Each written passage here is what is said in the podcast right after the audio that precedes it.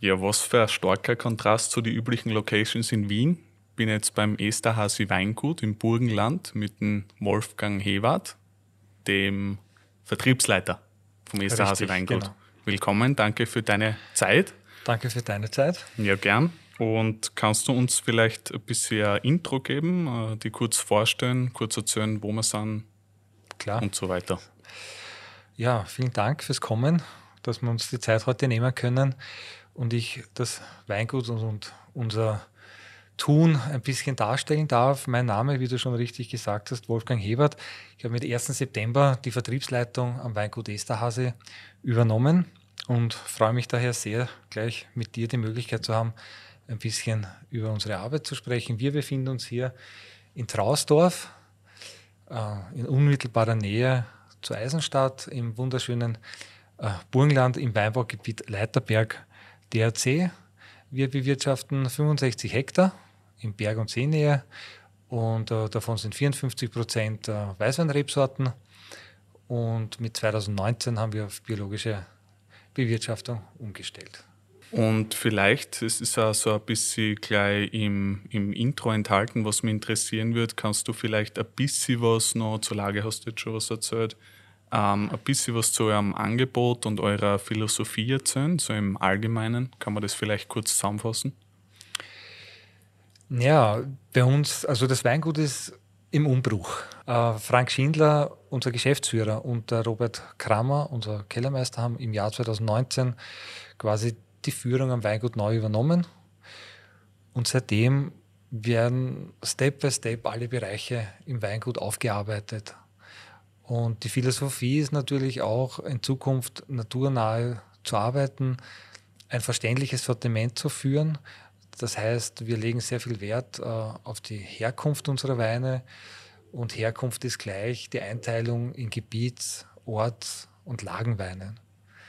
Das heißt, einerseits kommen die Trauben aus unserem ganzen Gebiet, Leiterberg, DRC. Andererseits kommen die Weine nur aus einer Ortschaft, also die Trauben für die Weine nur aus einer Ortschaft und andererseits unsere besten Weine kommen dann nur von einem Weingarten. Dieser Weingarten wird dann auch mit der Riede bezeichnet und das ist dann die höchste Qualität und das ist für uns ganz, ganz wichtig. Andererseits auch wichtig das Experimentieren, um ja, damit wir uns weiterentwickeln können. Durchs Experimentieren lernen vor allem, lernt vor allem Dingen unser Kellerteam sehr viel dazu, hinsichtlich anderen Gefäßen, Vergärungen, ähm, andere önologische Verfahren werden verwendet.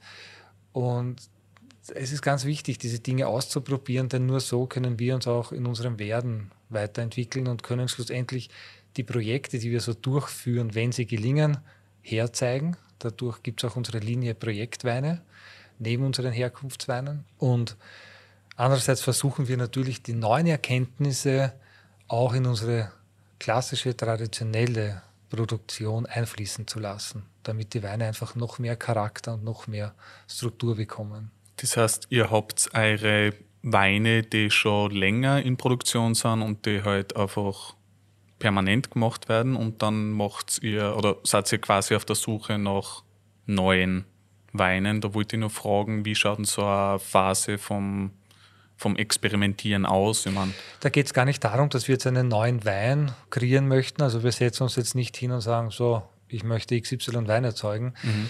sondern wir probieren uns aus in Spontanvergärung im Keramikei zum Beispiel oder im Betonfass. Und da gibt es viele Möglichkeiten, von groß bis klein, von rund bis eckig sozusagen. Und äh, der Wein entwickelt sich einfach in jedem Gefäß anders. Und die Spontanvergärung, die kann man begleiten, aber prinzipiell hat der Wein hier die große Chance, sich wirklich ganz frei und selbstständig zu entwickeln. Wir versuchen auch nicht in das Werden des Weines einzugreifen. Und ähm, Spontanvergärung braucht mehr Erfahrung, aber wenn sie gelingt, dann hat der Wein einfach einen eigenständigeren Charakter im Vergleich zur Reinzuchthefe. Die Reinzuchthefe gibt einfach schon sehr viel dem Wein mit in seinem Ergebnis sozusagen. Das heißt, der Wein kann sich nicht so entwickeln, sondern es ist ein bisschen mehr vorgegeben, wie er sich entwickelt? Oder wie kann man Richtig, das vorstellen? Genau, ja? Okay, genau. okay. Und ähm, das ist eine Philosophiesache und das mhm. ist deswegen nicht schlechter. Auf gar keinen Fall. Es hat, ich sage immer, es hat alles seine Berechtigung und jeder muss einfach wissen, wie er gerne arbeitet. Und ähm, hat nichts damit zu tun, mit dem Finger auf jemand anderen zu, zu zeigen und zu sagen, du verwendest Reinzuchthefe, drum ist, bist du ja äh, kein guter Winzer. Also das ist absoluter Nonsens. Mhm. Es ist einfach nur Einstellungssache. Und wir haben uns einfach dazu äh, entschlossen, auch unsere Erfahrungen mit Spontanvergärung zu machen, weil wir einfach wissen, dass es aus unserer Sicht gut für den Wein ist und für das Ergebnis des Weins. Und wir wollen ja den Charakter und die Eigenständigkeit, die Persönlichkeit hervorbringen und den Wein insgesamt so unverfälscht wie möglich in die Flasche abfüllen. Mhm. Dass er wirklich so sein darf, wie er ist. Und äh, das gelingt halt nur, wenn man ihm auch viel Freiraum gibt und im Weinwerden nicht einschränkt durch verschiedene Dinge. Ja. Das ist so das Ziel der Projektweine, weil wir ja auch noch viel lernen müssen. Also unser Kellerteam hat zwar schon viel Erfahrung, aber mh, mm, man muss ständig dranbleiben und wenn wir so unser Ziel erreichen wollen, müssen wir einfach auch noch lernen. Darum die Projekte. Und wenn uns dann ein Projekt gelingt, dann schauen wir einfach, okay, was haben wir verwendet, wie hat sich dieses Projekt entwickelt und daraus machen wir dann ein neues Produkt und zeigen es her. Okay. Aber ich glaube, wenn man, wenn man selbst nie aufhören will, zu lernen, dann wird man automatisch sowieso viel besser als jemand, der glaubt, ja, er kann schon alles und er weiß schon alles. Und Wahrscheinlich, ja. Mhm. Also wir, uns, also der Lernprozess steht bei uns im Mittelpunkt in jedem Bereich. Wir hinterfragen alles, wir übernehmen keine vorgegebenen Dinge oder nur weil es schon immer so ist, machen wir es auch. Ich glaube, das ist eine, also für uns eine Sache, mit der können wir gar nicht leben. Natürlich muss man auch gewisse Dinge dann akzeptieren und respektieren natürlich. Und man kann nicht immer gleich alles umsetzen, was man so im Kopf hat, aber Step by Step kann man daran einfach arbeiten. Und gibt es auch Projektweine, die einfach gar nicht hinhauen, dass irgendein Experiment gemacht wird und dann sagst du, na, das ist leider nichts geworden? Oder? Natürlich, das gehört dazu mhm. und ist auch ganz wichtig. Also ist auch ein Teil der Erfahrung, aber das steht dann bei uns im Kellerbuch und äh, das, das reicht dann auch schon. Das, müsst, das, wär, das kommunizieren wir natürlich nicht. Ähm, aber, aber, intern wird schon auf der Art dokumentiert und dann wisst zumindest, okay, das machen wir nicht. Richtig, genau. Mhm. Na, das ist, ist ganz wichtig auch und gehört dazu. Das heißt, es gibt schon so eine Phase von jetzt wird probiert und dann entschieden, ob ja oder nein.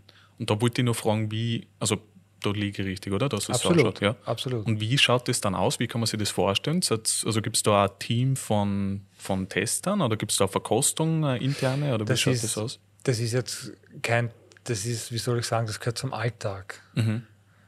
Also das ist ein, wie soll ich sagen, so wie wenn man äh, die Maus beim Computer verwendet, damit man besser arbeiten kann, gehört das ständige Kosten und Beobachten des Weins dazu. Also ab dem Lesezeitpunkt wird täglich verkostet. Zuerst wird beobachtet, wie sich der Most, wie der Most schmeckt, wie, wie die Gärung verläuft, wie der fertige Wein dann schmeckt und wie sich der Wein im Fass oder im Stahltank oder im Betonei oder im Keramikfass oder Granitfass, wie verändert sich der Wein? Das muss man, das, ich kann nicht das Fass hinstellen und dann nach einem halben Jahr hingehen und sagen, cool, jetzt schaue ich mal, was los ist, sondern das ist ja. ein ständiges Beobachten und der Wein macht unterschiedlichste Phasen äh, okay, okay. Im, Im, Reife, also wie soll ich sagen, nicht nur im Reifeprozess, sondern von Anfang an macht er verschiedene Phasen durch und da muss man dann seinen Erfahrungsschatz auspacken und sagen, okay, das kenne ich, das wird wieder oder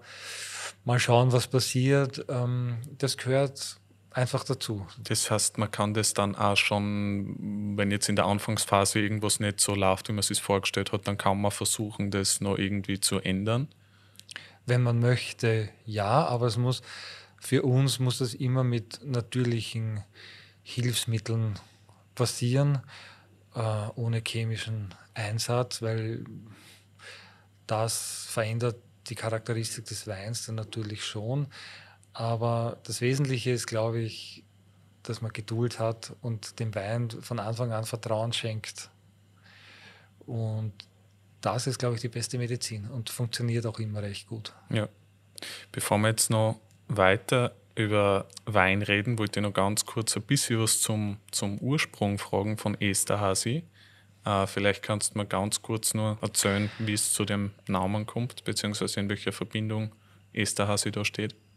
Ja, also die ersten Belege führen auf das Jahr 1562 zurück und die ersten Aufzeichnungen im Keller gibt es seit 1758.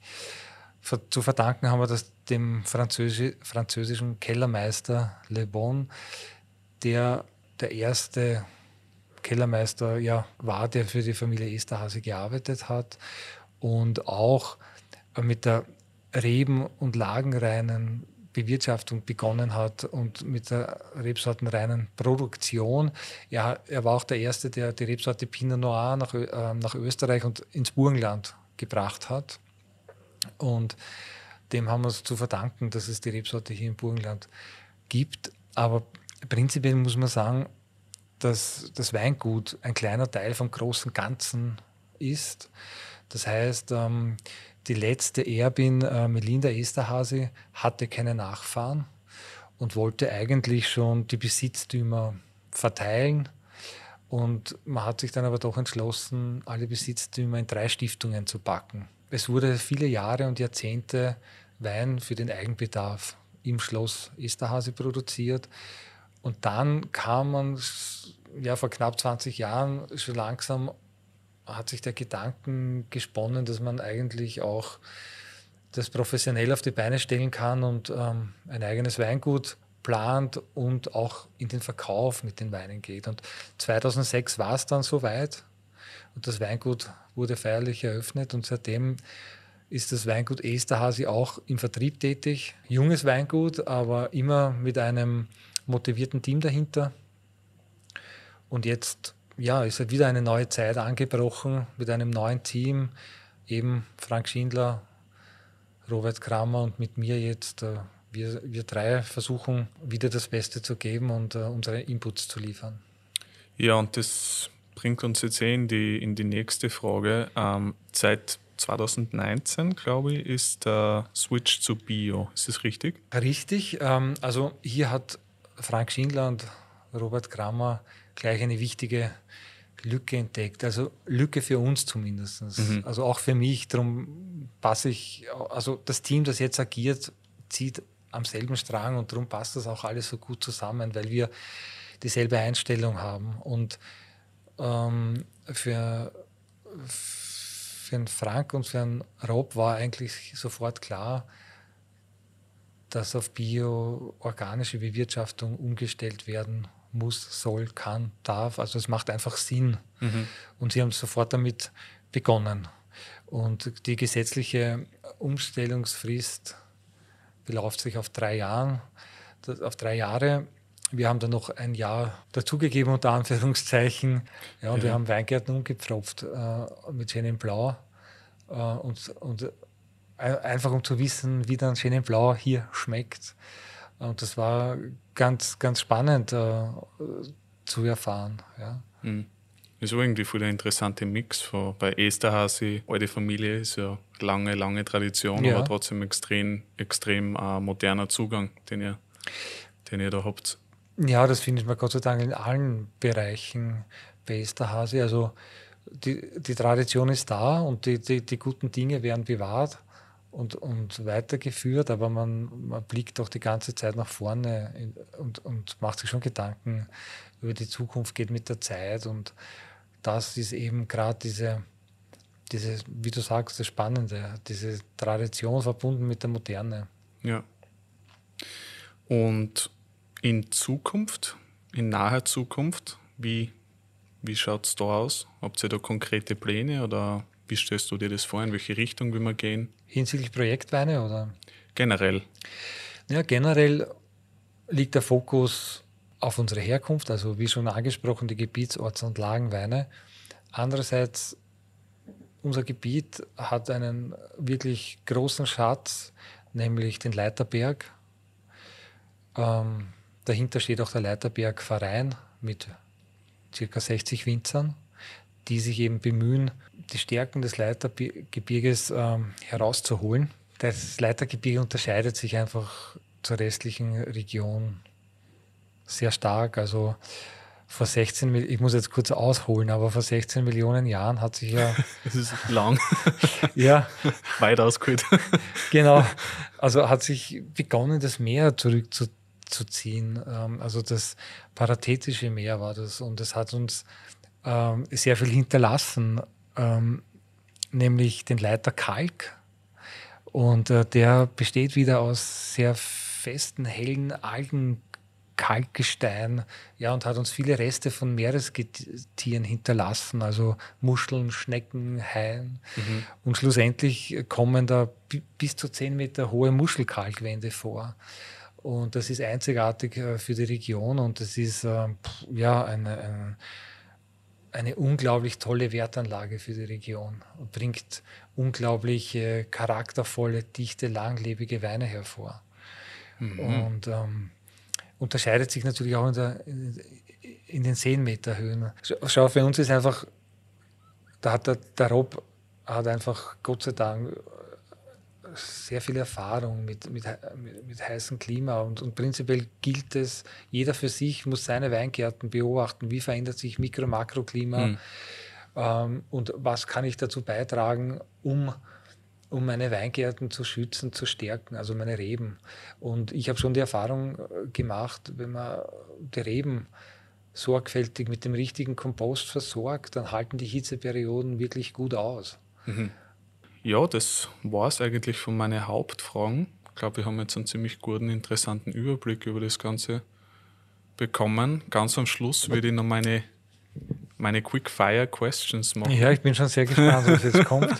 da geht es einfach nur darum, dass du das aus der Emotion heraus möglichst schnell beantwortest, mit möglichst wenigen Worten, aber kein Druck. einfach was da, was da einfällt. I try my best, Kannst du einfach ja. auszuschießen. Die Fragen sind jetzt nicht die super ernsten Fragen, aber als erste Hast du einen Lieblingswein? Und wenn ja, was ist das für einer? das ist eine wirklich gemeine Frage. Den Lieblingswein. Man kann eher so, es gibt Verkostungen, wo du, die du dir besonders gut in Erinnerung behältst, weil, weil es eine, eine wirklich spannende Abfolge von, von tollen Weinen war. Ja. Und was gibt es da für eine Favoriten von dir? Was ist zum Beispiel eine deiner Lieblingsregionen oder was sind deine Favoriten generell? Vielleicht kann man das ein bisschen so zusammenfassen. Ich, ich tue mir da wirklich schwer. Also Niederösterreich ist mit seinem Grünen Veltlin und Riesling einfach extrem spannend.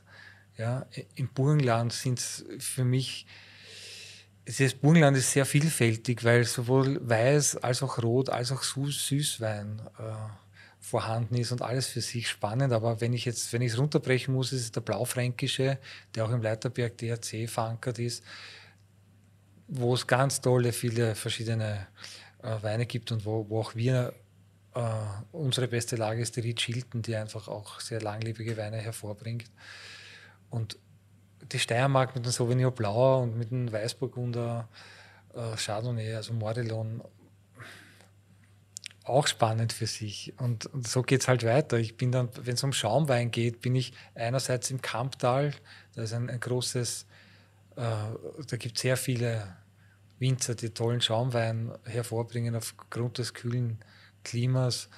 Ähm, aber dann bin ich auch schon wieder in der Champagne im Vorbild für alle, die Schaumwein produzieren. Also, ja, so geht es halt wirklich weiter. Das ist das schöne Blaue im, im, im Loatal super spannend und ähm, meine Lieblingsregion in Italien ist das Piemont mit dem Nebbiolo, äh, mit seinen Barolos und es gibt in Kalifornien und, und so kann ich halt weitermachen und dementsprechend schaut auch mein Weinkeller aus. Ja, oder, wie viel? 2000 Flaschen? Oder? Ja, also ja, mehr sind es eigentlich. Ja. Und ja.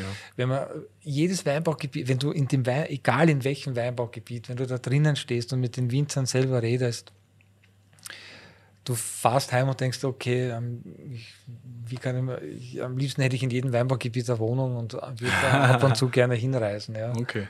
Aber das ist die nächste Frage. Es gibt nämlich so ein paar Klassiker an Weinregionen, die man so kennt. Gibt es irgendeine Weinregion, die man nicht so kennt, die, wo du aber sagst, die fliegt komplett unter den Radar, das müsst ihr probieren?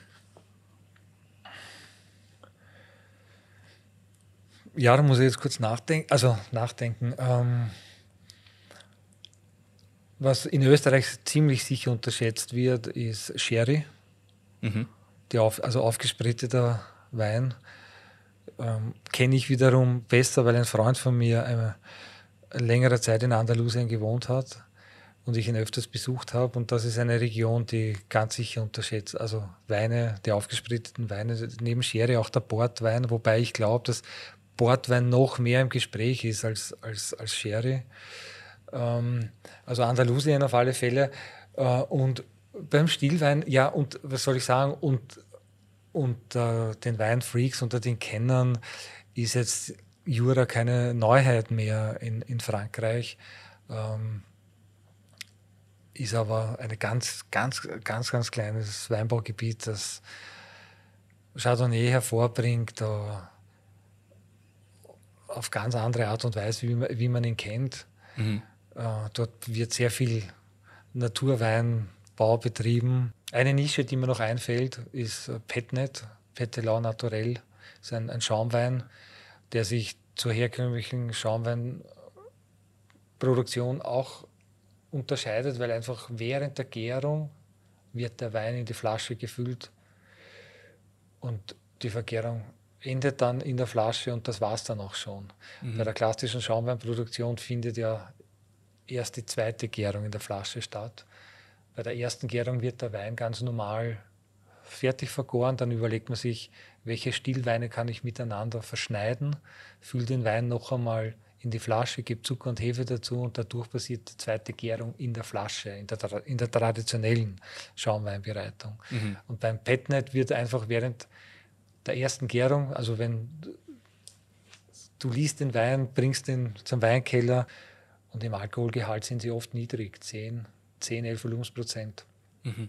Und das macht wahnsinnig, wahnsinnig Spaß und ist gerade im Sommer ein tolles äh, Sommergetränk.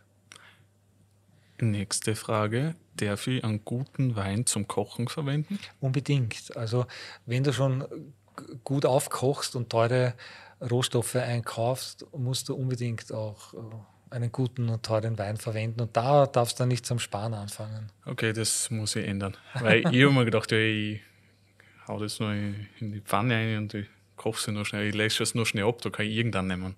Aber das ist nicht deine Empfehlung. Nein, eindeutig nicht. okay, und wenn ich jetzt die Flasche, wenn ich eine gute Flasche Weißwein kaufe, nur zum Kochen, wie lange kann ich die dann, wenn ich schon mal geöffnet habe, äh, lagern, bevor es schlecht wird? Also der Vorteil ist ja, dass sich der Schraubverschluss und der Glasverschluss weit verbreitet hat. Ähm, eh schon seit, ja, seit 20 Jahren jetzt in Österreich. Vor 20 Jahren, im Jahr 2002, äh, hat sich der Schraubverschluss in Österreich begonnen ähm, da wurde er eingeführt quasi. Und am Anfang war er gar nicht beliebt, weil ich kann mich erinnern, ich habe damals bei Wein Co. gearbeitet als Filialleiter im ersten Bezirk und die Kundschaft ist zu mir gekommen und gesagt, das schaut so schrecklich aus, das kann man nicht herschenken und sowieso und überhaupt. Und ich mein, das, ja, war nicht so einfach. Ähm, und hat sich dann aber relativ schnell, nach ein, zwei Jahren, war der Schraubverschluss etabliert und der, Schra also der Schraubverschluss mehr in Niederösterreich, der, der Glasverschluss mehr in der Steiermark und im Burgenland findet man beides ganz verbreitet und ähm, ja, Philosophie-Sache wieder mal. Aber für mich persönlich hat der Schraubverschluss und auch der Glasverschluss den großen Vorteil, wenn er einmal geöffnet wurde, kannst du ihn gut wieder verschließen und haltet dann im, im Kühlschrank ohne Probleme eine Woche, wenn nicht bis zu zehn Tagen. Äh, auch, die, auch die die Basisqualität. Ja. Und, und Lagenweine habe ich schon über drei bis vier Wochen im Kühlschrank beobachtet, die sich äh, einerseits von Tag zu Tag weiterentwickelt haben und wenn sie dann am Höhepunkt waren, haben sie sich auch noch über eine Woche gut gehalten. Mhm. Und ich bin ja auch ein, ein Altwein-Freak. Ich trinke Weine äh, am liebsten im gereiften Zustand, wenn sie ja, 20 Jahre und älter sind. Und dementsprechend kaufe ich auch ein und führe meinen Weinkeller mit, mit der Philosophie, dass kein Wein geöffnet wird, der nicht mindestens zehn Jahre alt ist. Und ich habe da schon viel Erfahrung gesammelt und weiß, dass nach zehn Jahren die Weine oft noch immer jugendlich schmecken. Mhm. Ähm, aber um, um die Frage zurückzuführen, also ja, eine Woche kein Problem und wenn die Qualität besser ist, kannst du noch, noch länger im Kühlschrank mit Schraubverschluss und äh, also der Schraubverschluss ist ein Riesenvorteil und der Glasverschluss auch.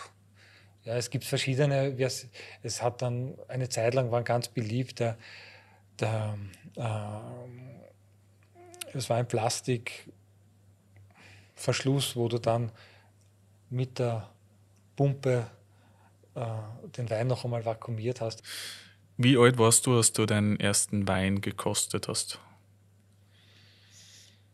Ja, ich kann mich da ganz gut erinnern. Wir sind, ähm, da, da war ich, ich habe spät begonnen ich war eigentlich Biertrinker und habe dann in der Gastronomie die Leidenschaft zum Wein entdeckt. Und wie ich mit Freunden, wir sind mit Freunden immer wieder nach Bodersdorf gefahren am Wochenende und am Weg dorthin hat es halt einen Fahrer gegeben, der auf uns alle aufgepasst hat, haben uns abgewechselt und wir haben dann halt schon ganz gern bei der Hinfahrt ein Glas Wein getrunken und ich kann mich erinnern, dass bei der allerersten Hinfahrt hat der Wein gekorkt und richtig gekorkt, hat einen richtigen Weinfehler gehabt und wir haben es alle nicht bemerkt. Hm. Erst, erst wie wir in Bodersdorf angekommen sind und ein Freund auch einen Schluck davon gegeben haben äh, und der äh, sich mit Wein im, Ver im, Vergleich zu uns schon sehr gut ausgekannt hat, weil einfach die Eltern auch einen, einen Weinbaubetrieb hatten, hat er zu uns gesagt, der Wein korkt und ist eigentlich nicht zu genießen. Das waren so die ersten Erfahrungen und ähm, ja, gehört dazu und mit der Zeit entwickelt man sich eh weiter. Das heißt, er hat da erst später angefangen wirklich zu schmecken, weil bei mir war es zum Beispiel auch so mit Bier, Wein, und auch Kaffee, das, ich habe es getrunken, aber mir hat es auch nicht geschmeckt. Nein, also wirklich begonnen. Also ich, ich bin ein kompletter Quereinsteiger, was das betrifft. Meine Eltern haben keinen Weinbaubetrieb, sind nicht in der Gastronomie tätig hinsichtlich Wirtshaus, Hotel etc. Und ähm, ich habe ganz am Anfang wirklich kein, ich habe keinen blassen Schimmer. Ich wusste nicht, ob Chardonnay eine Weißwein- oder Rotweinrebsorte ist. Und das ist mir bei meinem ersten Job nach der Schule einfach aufgefallen. Und das hat mich einfach, das hat mich so gewurmt, dass ich sofort mich weitergebildet habe in dem Thema. Und ja, ich, in meinem ersten Hotel, wo ich gearbeitet habe, hatten wir viele wohlhabende Gäste, die auch ihre Flaschen nicht ausgetrunken haben. Und wir dann nach dem Dienst, also wir haben uns die, die Flaschen dann aufgehoben und nach dem Dienst haben wir dann begonnen, die Weine zu probieren. Und ja, haben sehr leinhaft dann darüber gesprochen und äh, ich hatte das Riesenglück, dass ich während meiner Ausbildung bei der Weinakademie viele Winzer im Kurs hatte, viele Journalisten und viele Leute aus der Gastronomie, die sich schon mit dem, mit dem Thema länger beschäftigt haben. Und ich bin in Verkostungsrunden dann reingerutscht, äh, regelmäßig, und ich hatte links und rechts Personen, die ich auch während meiner Ausbildung fragen konnte. Also der Günther Triebaumer hat mich da zum Beispiel äh, ja, über meine ganze Zeit für die Ausbildung zum Weinakademiker, der hat mich da wahnsinnig unterstützt. Und da bin ich ihm heute noch dankbar dafür. Ähm, ja, so konnte ich in kurzer Zeit sehr viel lernen. Wir hatten auch bei Wein Co. damals eine offene glasweise Karte, also mit 60 Positionen. Also du konntest aus einer Weinkarte mit 60 Weinen auswählen, die du glasweise probieren konntest, ohne dass du eine Flasche äh, bestellst. Und dieses Angebot gibt es heute auch noch bei Wein Co., aber nicht mehr mit 60 Weinen, sondern deutlich geringer. Aber wir haben uns quasi jedes Monat durch 60 Weine probieren können. Hm. Und dadurch hast du einen wahnsinnig tollen Überblick über die Weinwelt bekommen. Hm und nebenbei noch die Verkostungsrunden und ich habe keine Ahnung mehr, was du mich gefragt hast. Welche, was, was das, was, wie, wie, ja. wie, alt du warst. Die ursprüngliche, also, die ursprüngliche Frage, war, Wie alt du warst, wie du deinen ersten Wein getrunken hast. Ja, also das war dann so mit 18, schätze ich. Okay. Ja. wenn du das Esterhazy Weingut mit einem Wort beschreiben müsstest, Mit welches, einem Wort. welches Wort wäre das? Spannungsgeladen. Das war schnell. Ist ist es positiv spannungsgeladen? Ich wollte, also, Ja, ich glaube, es ist eine Interpretationsfrage, ob das positiv ist. also es ist, weil interessant wäre es langweilig. Ja. Es ist es, heruntergebrochen, ist es einfach spannungsgeladen, weil es gerade so wunderbar im Umbruch ist und, und sich so wahnsinnig viel im positiven Sinn verändert. Mhm. Das wollte ich mit spannungsgeladen ausdrücken. Es, Ja. es pulsiert pulsi oder pulsierend, kann man Mhm. auch. Es Punkt der Zeit, es pulsiert. Es Mhm. ist so, ja. Die letzte Quickfire-Question: Gibt es Do's und Don'ts beim Weintrinken? Also diese klassischen Regeln sind ja Gott sei Dank sehr aufgeweicht. Ja, so Weißwein zu hellen Fleisch und Rotwein zu dunklen Fleisch. Also wenn es jetzt um, um Speise, also ums Essen geht oder mittlerweile gibt wieder da Gott sei Dank alles ausprobiert und ich finde das toll, man muss alles ausprobieren. Mhm. Und man- nur so lernst du, ja, und, und so kannst du dir dein eigenes Bild machen. Und es ist immer gut, wenn du selber weißt, was, welchen Wein du zu deinem Essen trinken willst und nicht von irgendjemandem abhängig bist. Ja, stimmt. Ähm, wobei, wenn ich essen gehe, ich bestelle mir nie eine Weinflasche. Ich sage immer zum Sommelier, mach. Weil der bringt dir dann Dinge, die du selber nie bestellen würdest. Mhm. Und so bist du dauernd im Lernprozess. Das ist einmal spannend, hat aber nichts mit der Frage zu tun. Ähm, ja, also äh, wenn es jetzt um die Weinlagerung geht, solltest du ähm, Extremsituationen äh, vermeiden. Ja? Also die Lagerung sollte sachgemäß sein und, und wenn es die Möglichkeit gibt und wenn nicht, dann äh, suche ich mal die kühlste Stelle im, in der Wohnung, wo Fliesen sind und leg die Weine dorthin, keine Ahnung. Okay, also technische Do's und Don'ts gibt es einfach, dass der Wein geschützt wird, so wie er sein Ja, soll. nicht extreme. Temperaturunterschiede in der Lagerung lassen ihn sehr schnell reifen Ja. und, und altern und das ist sehr schlecht für einen Wein. Und, und es kommt immer darauf an, was du möchtest, aber ähm, ich habe selber mal geraucht, aber und ich trinke auch gern Kaffee, aber wenn ich jetzt rauche und viel Kaffee trinke, dann bleibt vom Wein halt nicht mehr viel über. Ja. Aber ich sage immer, am wichtigsten ist eigentlich, dass du Spaß an der Sache hast und dich entspannst. Hm. Und wenn der eine gern dabei raucht und der andere zwischendurch gerne einen Kaffee trinkt, dann ist es halt so. Das Mhm. ist, also, es bringt überhaupt nichts, mit dem Finger auf jemanden zu zeigen. Und ich bin wieder einfach dabei, bei dem Wort äh, ausprobieren, experimentieren, seine eigenen Erfahrungen machen. Und du kommst mit der Zeit eh selber drauf, was gut und was schlecht ist oder was dir persönlich gefällt oder nicht. Ja. Aber die Frage ist so, das finde ich, empfinde ich ja auch als extrem schwierig, sage ich einmal, weil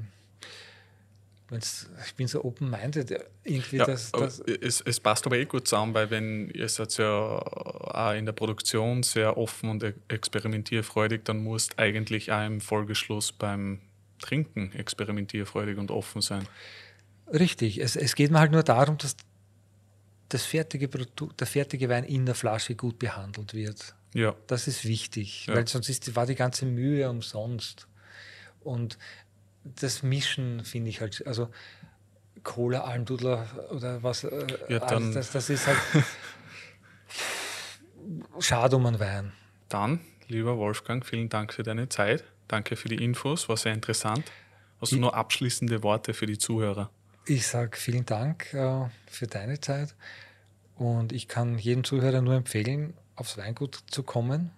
Vor allen Dingen möchte ich auch diejenigen ansprechen, die sagen, na, Esterhase kenne ich eh schon seit 20 Jahren. Genau,